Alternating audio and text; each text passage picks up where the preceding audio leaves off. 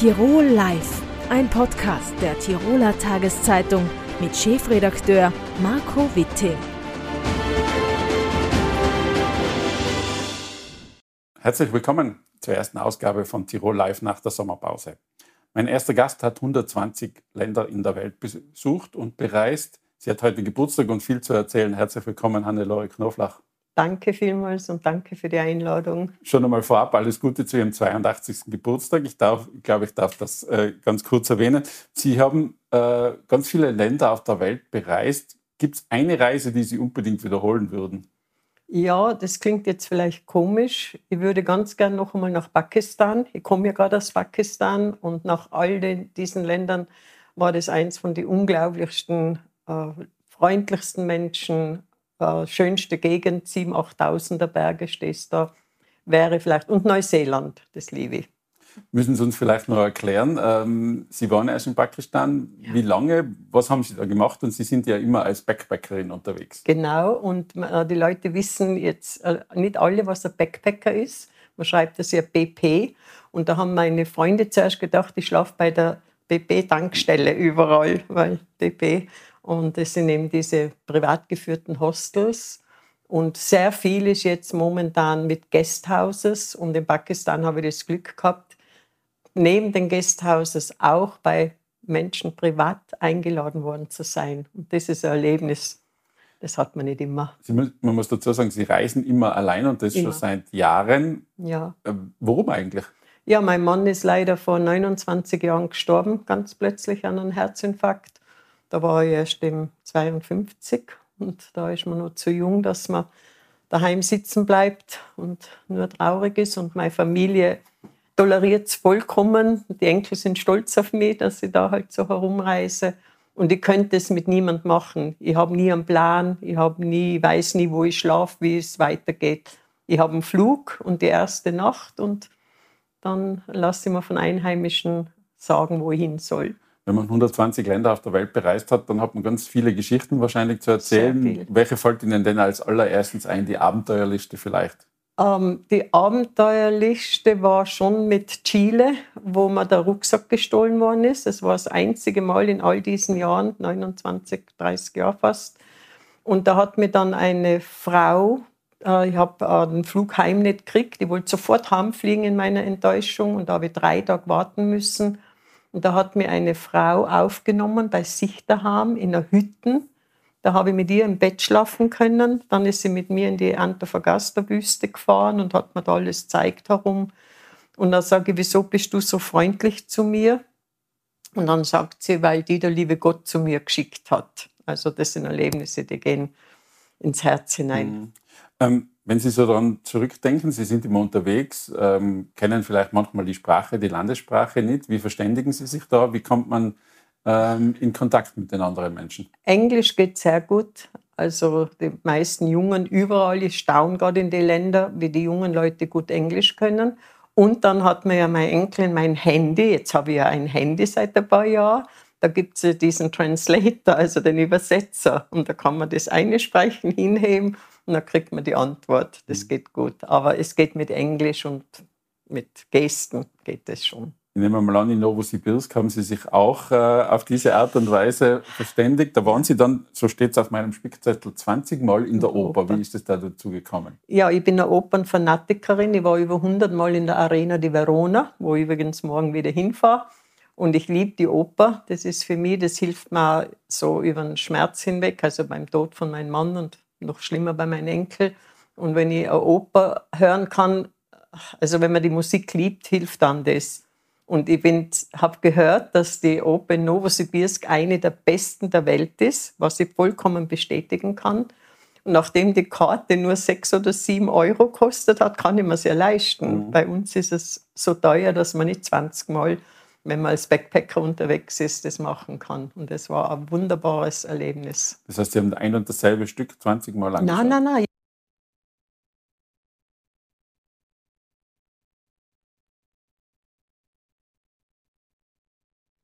Wie hat das Reisen Ihren Blick auf die Heimat eigentlich verändert? Ich weiß es, dass wir das schönste Land der Erde haben. Klingt jetzt natürlich übertrieben, aber es ist so. Also so, so schön, wie wir es da haben, nicht nur von der Landschaft meine ich jetzt, sondern wie gut es uns geht. Ich habe so viel Armut gesehen und es war in Pakistan ganz schlimm. Das war jetzt fast schlimmer wie in Indien. Indien war für mich damals das Schlimmste. Und wenn man eben sieht, äh, wie gut es uns geht und äh, ich bin, ich bin so froh darüber. Und wenn ich jetzt das machen darf, das Interview, dann will ich eben das den Leuten irgendwie sagen, bitte, schätzt es, was wir da haben. Wir, wer nicht so viel reist wie, weiß es ja nicht, wie es wirklich zugeht. Also ich habe arme Leute gesehen und ich fahre immer mit einem vollen Rucksack und komme mit einem leeren Heim, weil ich habe jetzt angefangen, einfach mein Zeug, wo ich schlafe, gerade äh, zu lassen und äh, komme mit einem leeren Rucksack dann mhm. heim. Wie sehen Sie es, wenn, wenn Menschen Pauschalreisen machen? Können Sie das irgendwie nachvollziehen? Ähm, Sie sind jetzt doch sehr individuell immer unterwegs. Ja, ähm, Aktuell ist ja gerade Urlaubszeit, da reisen viele in den Club und sehen nicht viel von Stadt und Land vielleicht. Aber vielleicht äh, darf ich das jetzt doch erwähnen. Ich war Reiseleiterin auch eine Weile. Also wie mein Mann gestorben ist, habe ich den Reiseleiterkurs gemacht, habe das Glück gehabt mit meinem Alter, dass ich sehr viel Angebote gekriegt habe von verschiedenen Büros überall, sogar von einem großen Büro, wo ich durch die Welt, Amerika, Australien, Afrika, habe überall hinfahren dürfen. Und dann denke ich mir, wenn ich meine privaten Reisen mache, also man kann das nicht erleben als Pauschalreisende. Du kannst nicht auf die Menschen zugehen oder sie kommen nicht auf die. Auf mich gehen ja die Leute zu. In Pakistan sogar die Männer. Die haben mich gefragt um ein Foto. Und das ist ganz was Seltenes, mhm. weil als Frau darf man das ja normal nicht. Und da kommen die Leute und sagen, was tust du und wieso hast du so einen schweren Rucksack und, und wo.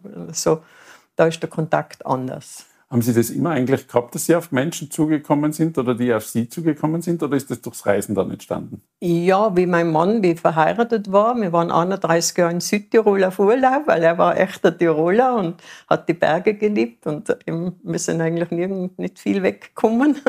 Und es war in Südtirol auch immer so, dass man alle kennt hat nach den vielen Jahren und ich habe keine Schwierigkeiten mit Kontakt aufnehmen. Hm. Letzte Frage, nicht nur, was Sie heute am Geburtstag machen, sondern wo die in die nächste Reise geht. Das haben Sie uns schon verraten, nach Verona. Ja. Und äh, abseits davon sind schon weitere Pläne für die nächsten Jahre gemacht? Ja, im nächsten Jahr ist gut. Ich, ich freue mich, wenn ich noch ein, zwei Jahre das machen kann. Ähm, ich habe meine Wünsche schon äh, gesagt, das ist mir eben nur, also das ist eine finanzielle Frage. Ich würde so gerne auf die Galapagos-Inseln weil ich liebe die Landschaft und natürlich die Tiere.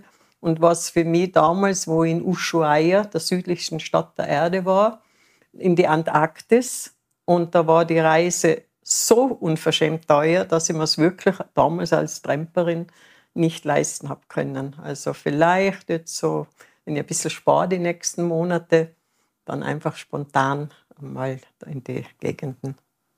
Frau Knoflach, vielen herzlichen Dank für den Besuch im Studio und Danke. viel Erfolg und viel Glück in Ihren nächsten Reisen. Danke vielmals. Danke für die Einladung. Samstag ist die Welt zu Gast im beschaulichen Alpbach und das betrifft natürlich auch unseren nächsten Gast, den Chef des Kongresszentrums Alpbachs, Thomas Kahn. Herzlich willkommen im Studio. Vielen Dank für die Einladung. Herr Kahn, ähm, eine Woche oder ein paar Tage vor dem Forum, wie schnell schlägt da Ihr Herz äh, in Richtung Samstag, wenn es losgeht? Ja, das äh, Herz schlägt schon recht schnell, die Uhr noch schneller gefühlt. ähm, na, wir sind voller Vorfreude, aber natürlich jetzt seien die letzten Züge noch, die, die letzten Tage sind immer natürlich besonders intensiv, wobei wir ja schon auf eine Wochen- oder monatelange Vorbereitung zurückblicken und hoffentlich gut gerüstet sind und uns extrem freuen, dass es jetzt dann losgeht. Was ist jetzt noch zu tun aus Ihrer Sicht? Jetzt geht es wirklich um den Feinschliff. Also seit letzter Woche ist der Aufbau bei uns im Haus schon gestartet. Ähm, jetzt äh, sind alle Details noch zu klären, letzte Zimmerbuchungen durchzuführen, äh, so dass wir dann bestmöglich gerüstet sind, weil es ja dann vor Ort sicherlich wieder viele Dinge gibt, die wir dann äh, flexibel handhaben müssen. Und so schauen wir jetzt, dass, dass das alles steht, was wir vorbereiten können. Es hat im Vorjahr schon ein fast normales Forum Alpbach gegeben. Heuer, äh, sage jetzt mal, ein Corona völlig unbeeindrucktes äh, Forum. Was ist neu? Was erwartet das Publikum?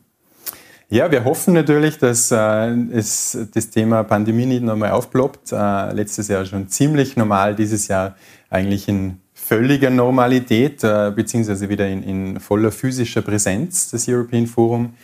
Ähm, und neu ist dieses Jahr, letztes Jahr schon eingeleitet, äh, die gesamte Struktur vom, vom Programm her. Also es ist ja disziplinenübergreifend.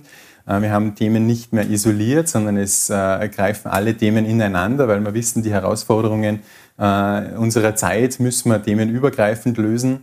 Und deswegen ist es, glaube ich, auch die richtige Strategie, die Struktur so anzupassen, dass wir wirklich durch alle Bereiche der Gesellschaft, der Bevölkerung äh, hindurch diskutieren.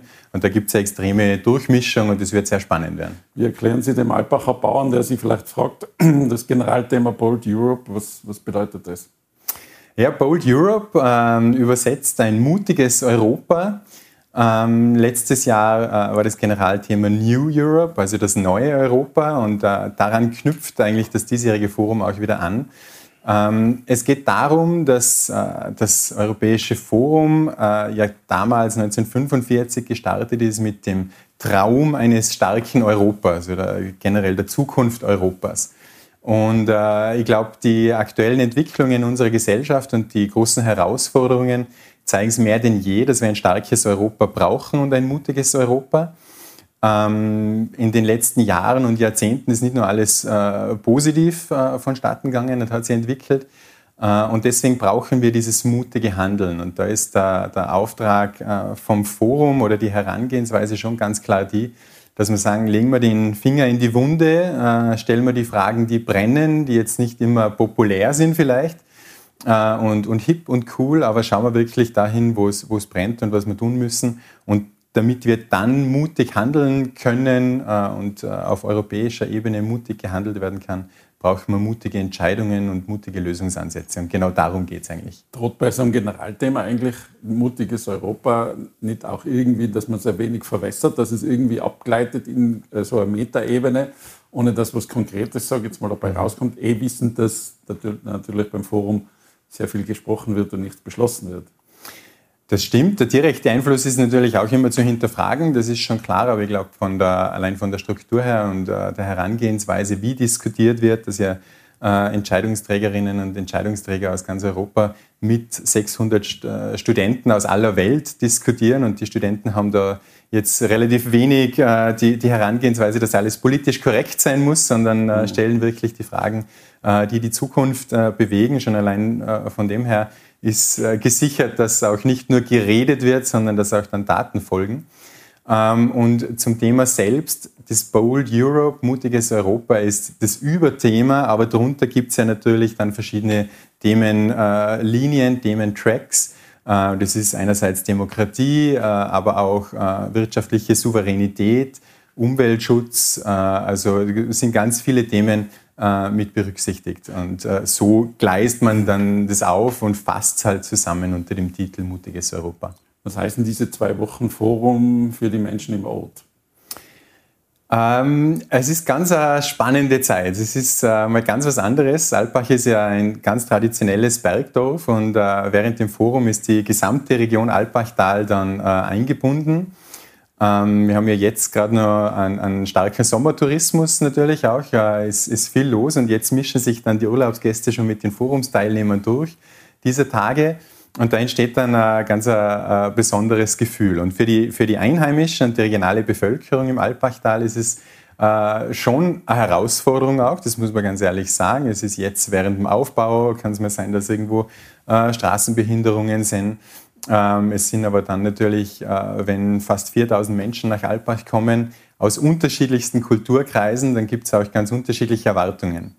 Und äh, ich finde aber, das Schöne ist, äh, wie sich das dann durchmischt und auch gegenseitig bereichert. Also das erfahre ich immer wieder sehr positiv. Auch. Mhm. Nehmen wir mal an, das sind auch die großen Herausforderungen, wenn da ganz unterschiedliche Kulturkreise aufeinanderprallen. Wie ist es eigentlich, wenn Staatsgäste zu Ihnen kommen ins Kongresszentrum? Gibt es da besondere Vorkehrungen, die Sie da treffen müssen? Also es gibt natürlich ein sehr umfangreiches Sicherheitskonzept äh, für das äh, Forum jedes Jahr. Haben wir schon vor ein paar Wochen äh, die erste große Sicherheitsbesprechung gehabt, ähm, damit wir dann wirklich gerüstet sind. Und da geht es einerseits natürlich um, um, Personenschutz, um den Schutz der Teilnehmerinnen und Teilnehmer, dass da alles gut vonstatten läuft. Und auf der anderen Seite machen wir uns natürlich auch Gedanken äh, zu möglichem Aktionismus und alles, was er Veranstaltung äh, oder während der Veranstaltung äh, so passieren kann. Ähm, da, da, sind wir natürlich äh, intensiv gerüstet, aber das sind schon die Herausforderungen, weil letzten Endes steht das European Forum für eine ganz offene Begegnungskultur. Das ist auch das Schöne. Da sollen sich Menschen ganz unkompliziert begegnen und auch regionale Bevölkerung soll da ganz intensiv eingebunden sein. Und deswegen wollen wir die Sicherheitsvorkehrungen jetzt nicht omnipräsent haben, aber trotzdem müssen sie im Hintergrund natürlich da sein. Ja. Gibt es ganz besondere Highlights, die Sie hervorstreichen möchten? Das Programm ist sehr umfangreich. Es gibt äh, den Tirol-Tag, der in Tirol wahrscheinlich äh, die meiste Aufmerksamkeit dann bekommt. Äh, abs abseits davon auch sozusagen ein paar Österreicher-Tage mit der Staatsspitze vor Ort. Ähm, was würden Sie hervorstreichen? Ja, Highlights ist immer ganz schwierig, weil es, weil es ein ganz vielfältiges Programm gibt. es sind mehrere hundert Sessions, die in den nächsten zwei Wochen dann stattfinden. Es ist schon immer sehr bewegend und als Tiroler macht es mich stolz, eben der Auftakt mit dem Tiroltag, ähm, weil das einfach wirklich äh, äh, ein Tag zum Feiern ist und, und äh, für Tirol was Schönes ist, ähm, dass man da die Welt dann begrüßen kann im Alpbachtal. Aber auch dann, äh, angefangen vom Kulturprogramm, es ist dieses Jahr wieder umfangreiches Kunst- und Kulturprogramm äh, geplant, auch mit ganz verschiedenen Facetten. Aber auch inhaltlich gibt es verschiedenste äh, Diskussionen. Also wir reden über Kryptowährung, es geht um ähm, den Klimaschutz, es geht um die Zukunft unserer Ernährung. Also da gibt es schon ganz viele Dinge und es werden auch ganz viele spannende äh, Persönlichkeiten vor Ort sein, damit wir eine schöne Vielfalt haben. Und ein Highlight ist dann schon, und das macht auch dieses Format äh, ja auch ganz besonders, immer die 600 Studenten. Also wir haben 600 Stipendiaten aus mehr als 70 Nationen äh, zu Gast. Und das ist schon was ganz Besonderes, weil da entsteht eine Dynamik, die, die wirklich einzigartig ist. Mhm. Letzte Frage. Das Kongresszentrum bei Ihnen in Alpbach ist nicht nur zur Forumszeit geöffnet. Was spielt sich da sonst so ab? Ja, wir haben Gott sei Dank äh, natürlich in enger Verbindung mit dem Forum äh, die Möglichkeit, äh, die Struktur und die Infrastruktur in Alpbach zu nutzen. Auch deswegen haben wir ein Kongresszentrum in Alpbach. Hat ja auch nicht jedes äh, Tiroler Bergdorf. Ähm, und da finden über das ganze Jahr äh, verschiedenste Veranstaltungen statt. Und das ist auch unsere Kernaufgabe, wirklich den, den Rahmen für nachhaltige Begegnungen zu schaffen. Ähm, das sind von Firmen, Tagungen internationaler Konzerne ähm, über verschiedenste Organisationen aus dem politischen Bereich, aber auch ganz viel Forschung, medizinische Kongresse und so weiter. Äh, also ganz eine bunte Vielfalt und auch in den verschiedensten Größenordnungen. Herr Kahn, vielen herzlichen Dank für den Besuch im Studio und alles Gute für die kommenden zwei Forumswochen. Herzlichen Dank, wir freuen uns drauf. Tirol Live, ein Podcast der Tiroler Tageszeitung. Das Video dazu sehen Sie auf tt.com.